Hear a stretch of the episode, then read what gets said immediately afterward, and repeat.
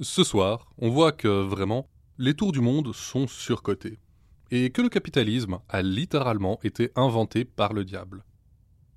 La créature du soir est la raison pour laquelle vous ne devriez rien laisser traîner si vous sentez que la fin approche.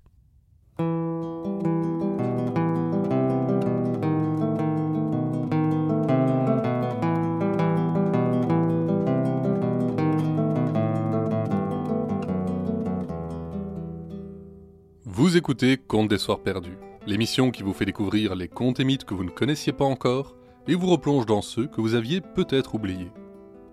Ceci est l'épisode 47, Un cœur de pierre, où on reprend l'histoire de Peter Munk là où on l'avait laissé, alors que toute sa fortune s'est envolée et qu'il s'apprête à demander de l'aide à son dernier espoir. Si vous n'avez pas encore écouté l'épisode 46, vous devriez vraiment y passer avant de revenir ici. thank you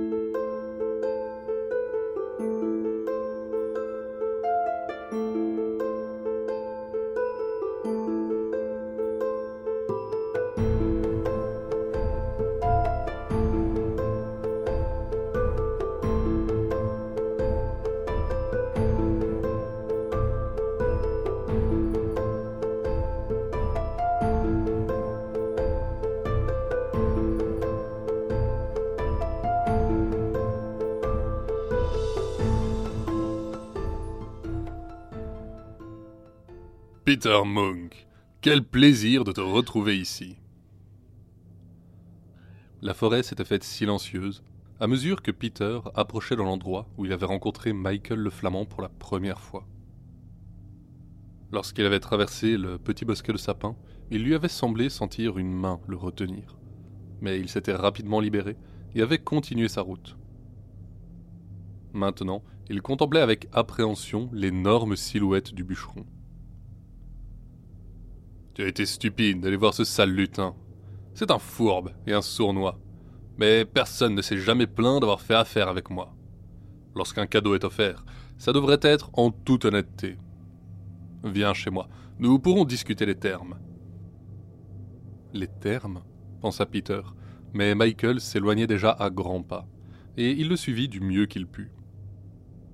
Le chemin qu'empruntait son guide était raide et rocheux, et si Michael enjambait les pierres comme s'il s'agissait de simples marches, la descente était beaucoup plus pénible pour Peter, qui dut bientôt s'arrêter, épuisé. Un peu plus loin, un gouffre dont on ne voyait pas le fond l'attendait. Eh bien, Peter, déjà fatigué? Michael s'était arrêté lui aussi. Son corps se raidit d'un coup, et son bras devint aussi long et épais qu'un arbre, tandis que sa main atteignait la taille d'une table. Assieds-toi et accroche-toi. Je vais nous amener en bas plus rapidement. Peter s'installa dans l'immense paume et s'agrippa au pouce de Michael, qui reprit alors son chemin. Bientôt, ils furent au fond du gouffre, dans une maison aussi ravissante que pourrait rêver le plus riche paysan de la forêt noire. Plus que la cabane d'un bûcheron, on aurait dit un petit manoir tenu par une gouvernante au goût sûr. Michael tendit un verre de vin à Peter et l'interrogea. Alors, Peter Munk, que viens-tu me demander? Je suis si malheureux, Michael. Plus encore que je ne l'étais lorsque j'étais charbonnier. Est-ce que ce bailli t'a battu?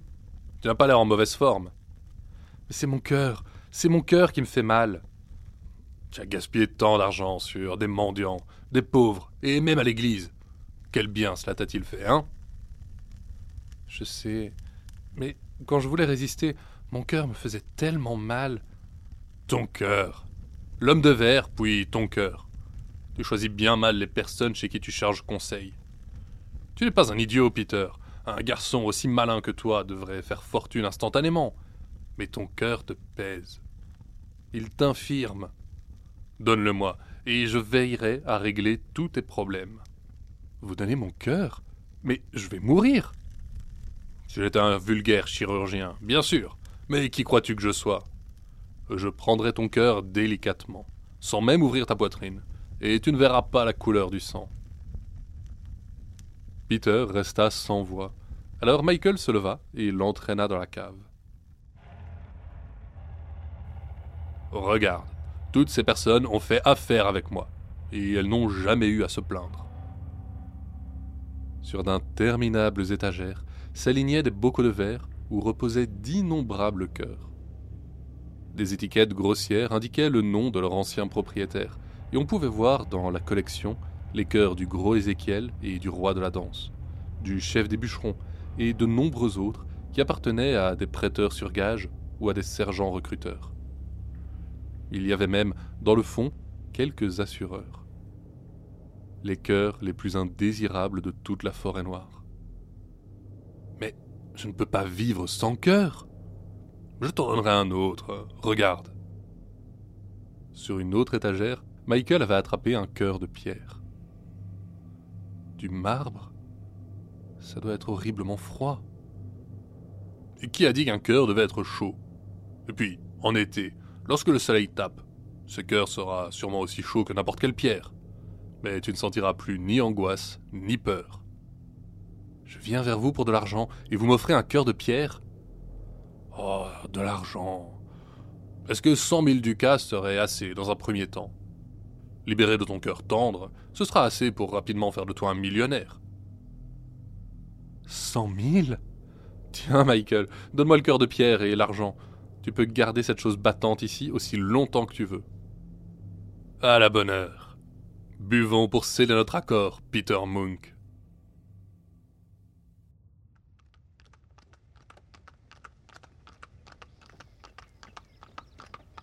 Un bruit régulier que Peter n'arriva pas à reconnaître tout de suite le réveilla. Il était allongé dans une calèche si luxueuse qu'il douta d'abord d'être lui-même. Même ses vêtements avaient changé. Derrière, la forêt était déjà loin. Le cocher l'emmenait tout droit vers son ancienne demeure. Le four à charbon fumait, mais pas par sa main. Tout ça aussi avait été saisi avec son usine. Pourtant, la vision familière ne lui procura aucune sensation. Il pensa à sa mère. Sa chute l'avait durement touché, elle aussi. Quand son fils était devenu le patron de la plus grande usine de verre de la région, elle s'était rapidement métamorphosée en parfaite petite bourgeoise. À l'église, elle s'asseyait désormais à l'avant, loin de ses anciennes amies. Quand le bailli avait saisi les biens de Peter, elle n'avait rien pu garder, et toutes les portes lui étaient désormais fermées. Il se demanda brièvement ce qu'elle était devenue, mais l'idée passa rapidement, sans lui laisser le moindre remords. Un sourire vint à ses lèvres. Le cadeau de Michael était si confortable. Il remarqua alors un poids dans la poche de son manteau. Elle débordait de ducats. Une dernière fois, ses yeux se posèrent sur ce qui avait été sa vie. Puis Peter lança au cocher. Roulez, n'importe où et deux années passèrent. Deux années durant lesquelles le cocher le mena à Munich, Vienne, Florence, Salamanque, Bruges. Les plus belles villes d'Europe n'avaient rien à offrir à ses yeux et ses oreilles, qui paraissaient fermés à tout ce qui valait la peine d'être vu ou entendu. Les musiques les plus poignantes et les fresques les plus grandioses laissaient son cœur de pierre aussi froid qu'il l'avait reçu. La seule maigre satisfaction qu'il recevait encore venait de la nourriture et de la boisson. Et ainsi, il passait ses journées dans les plus somptueuses auberges, où il finissait par aller dormir pour oublier son ennui. Il n'oubliait pas qu'il avait été heureux autrefois, mais il voyait désormais cela comme une émulsion puérile, un caprice de la jeunesse. La simple pensée d'un bon repas après sa journée de travail l'avait parfois gardé satisfait pendant des heures, adossé à son four à charbon mais c'était lorsqu'il était pauvre. Dans le labeur et l'adversité, le moindre soulagement était une félicité. Mais maintenant, il était confortable, libéré de l'anxiété, mais certainement pas heureux ou satisfait. Ce ne fut pas le mal du pays ou la solitude, mais une vie affligeante et lamentable qui le conduisit à nouveau à la maison. La vue de son ancienne demeure ne lui procura pourtant pas plus de sensations que la dernière fois. Il resta là un instant, puis, avec une résolution tiède, partit voir Michael le Flamand. Peter, tes voyages t'ont-ils satisfait? Comment se présente le monde quand on le voit d'en haut? Ennuyeux. Je ne te fais pas de reproches, Michael. J'ai eu exactement ce que tu promettais. Et il est vrai que je vis libéré de toute angoisse et douleur. Mais enfin, je n'ai plus de plaisir à rien. Rien n'éveille mon intérêt. Chaque journée ressemble à la précédente, et je suis las de regarder le temps passer. Tu peux reprendre ce cœur de pierre. Le mien était sûrement trop tendre, mais je n'ai jamais eu à dormir pour faire passer le temps avec lui. Ah, Peter, je ne peux pas faire ça. Ton cœur devra rester ici. Mais tu parles comme quelqu'un qui a perdu son but. Tu t'es contenté de l'argent que je t'avais offert au lieu de chercher à en accumuler plus. C'est là que se trouve ton salut. Trouve-toi un travail, et avec ce cœur comme guide, tu seras vite l'homme le plus riche de la forêt noire. Trouve-toi une femme aussi. Fais-toi construire une grande maison. Puis jouis de ce que tu possèdes. Michael lui donna alors congé, et Peter s'en alla, réfléchissant à ses conseils.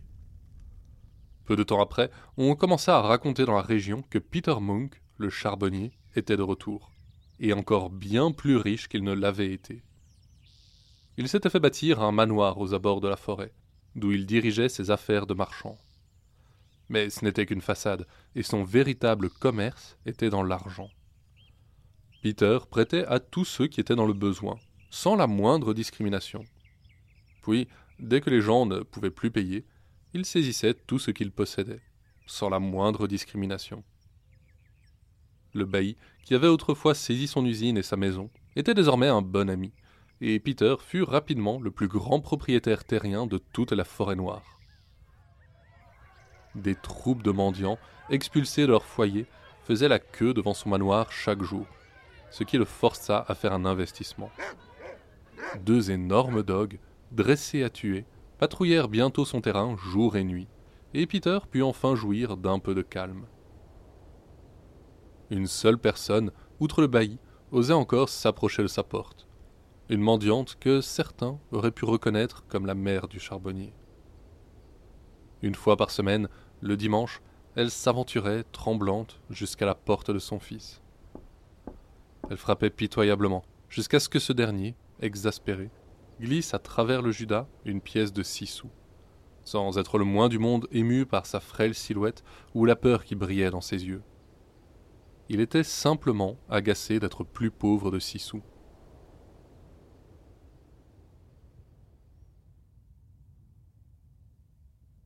Le quotidien commença à tomber dans une routine, et Peter, repensant au conseil de Michael, décida qu'il était temps de se trouver une femme.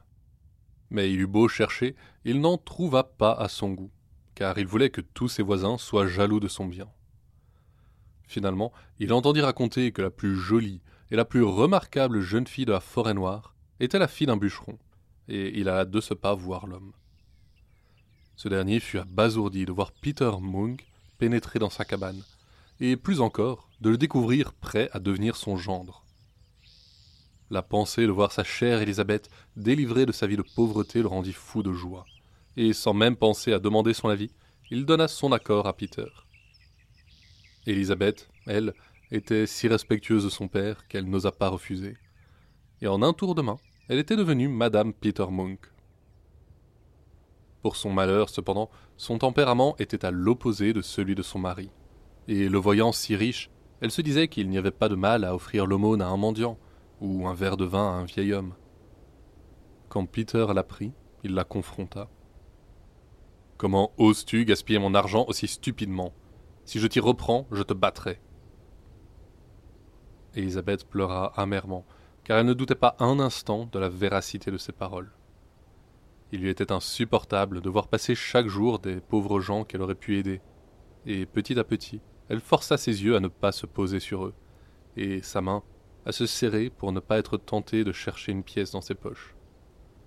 On commença alors à dire dans le pays que la femme était encore pire que le mari, et plus personne ne lui adressa la parole.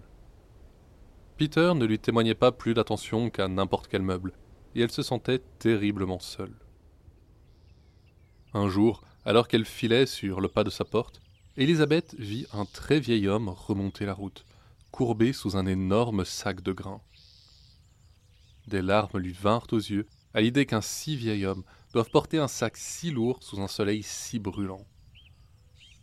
Une toux rauque secouait violemment l'homme, et lorsqu'il passa devant le manoir, il faillit trébucher sous le poids.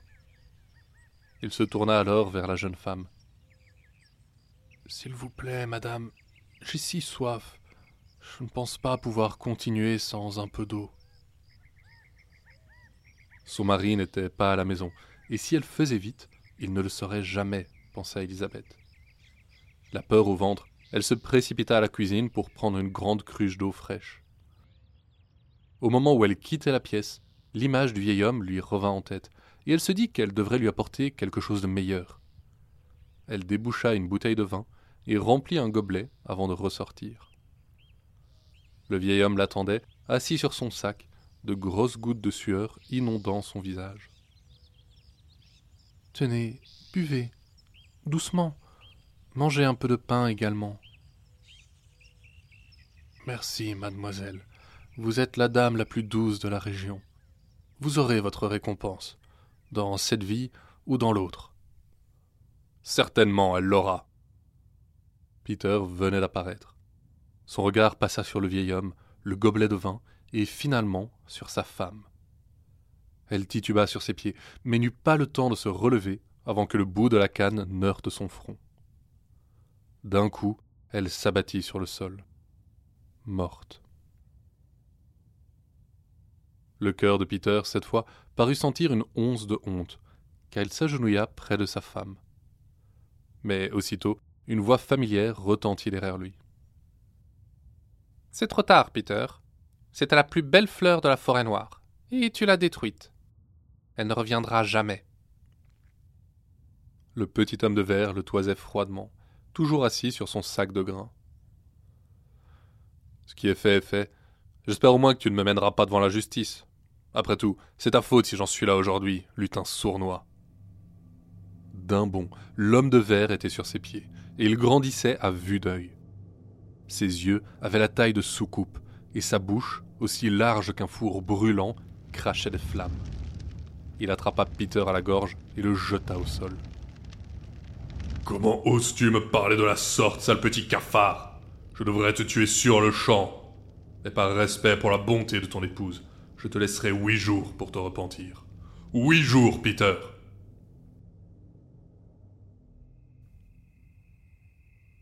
Quand Peter se réveilla au milieu de la route, l'homme de verre et le corps de sa femme avaient disparu. Dans la nuit noire, il se mit en quête de son lit, mais ne put trouver le repos. La voix d'une jeune femme ne cessait de le supplier de prier pour un cœur meilleur. Des jours passèrent ainsi, sans que son cœur de pierre ne parvienne à faire taire la voix.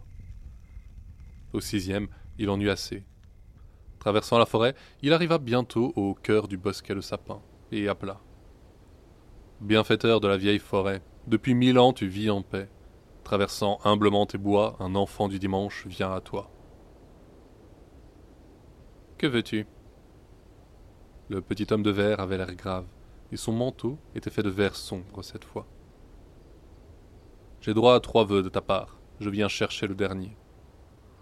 Je n'ai pas envie de t'accorder quoi que ce soit. Et de toute façon, je peux refuser s'il est stupide. Écoute-moi quand même. Je veux récupérer mon ancien cœur. Et je fais l'échange? Suis-je Michael le Flamand, qui dispense richesse et cœur de pierre à tout va? Mais ton vœu n'est pas stupide. Alors je t'aiderai. Le petit homme lui donna une croix de verre. C'est par la ruse que tu pourras récupérer ton cœur. Michael se croit très malin, mais il est facile à berner. Il lui donna des instructions très précises, puis disparut. Peter dévala alors la pente rocheuse qui menait à la demeure de Michael, et entra sans frapper. Peter, tu viens me demander de l'argent pour fuir, le temps que cette histoire de meurtre se tasse Il y a de ça aussi, oui. Mais tu m'as menti, Michael. Tu as dit que tu me donnerais un cœur de pierre. C'était un mensonge. Ézéchiel me l'a dit. Quand c'est le gros Ézéchiel Ton cœur bat-il? Tu l'as rendu calme, mais tu ne l'as pas changé. Tu n'es pas un magicien, juste un charlatan. Un charlatan Viens voir si je suis un charlatan Michael ouvrit la porte de la cave à toute volée et y entraîna Peter. Là, il ôta les chaînes qui enserraient son cœur, le tira du bocal et le lui montra. Crois-tu que ce cœur soit faux? Un cœur de cire battrait-il comme ça? Je ne sais pas comment tu fais, mais ce cœur n'est pas le mien, tu mens. Fou de rage, Michael arracha le cœur de pierre de la poitrine de Peter et y plaça son vieux cœur de chair. Il lui lança un regard triomphal, mais Peter sortit alors la petite croix de verre de sa poche et se mit à prier. À mesure qu'il priait, Michael rapetissait, jusqu'à devenir minuscule. Quand il n'eut plus que la taille d'un verre, Peter rangea la croix. Dans le ciel, une tempête grondait en écho aux menaces qu'hurlait Michael.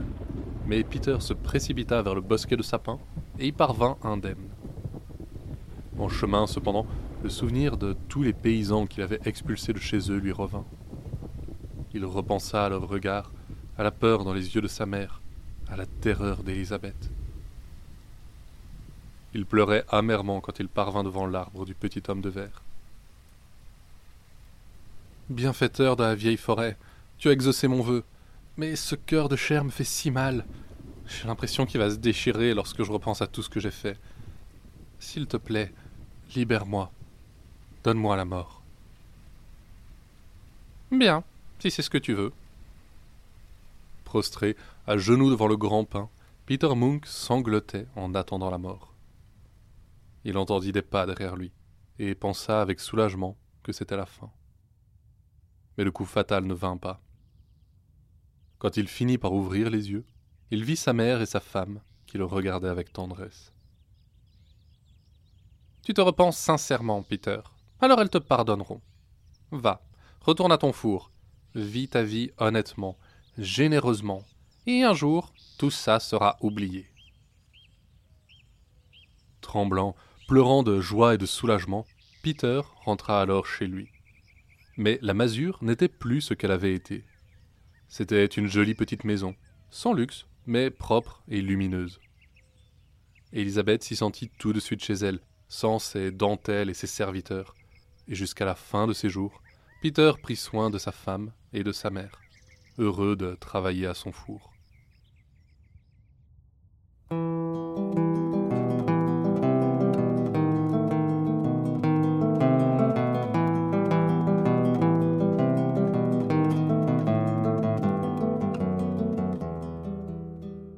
Vous connaissez l'expression tu ne l'emporteras pas au paradis Les Navarros prennent ça très au pied de la lettre. Et parmi les choses qu'on ne peut pas emporter, se trouve principalement le chindi. Concentré de tout ce qu'il y avait de mauvais dans une personne, le chindi est une sorte de fantôme maléfique qui reste sur Terre après un décès et rend malade ceux qui l'approchent. Ils sont supposés errer près des ossements ou des objets importants ayant appartenu aux défunts. Donc, si vous êtes du genre à garder des cendres dans votre salon, méfiez-vous.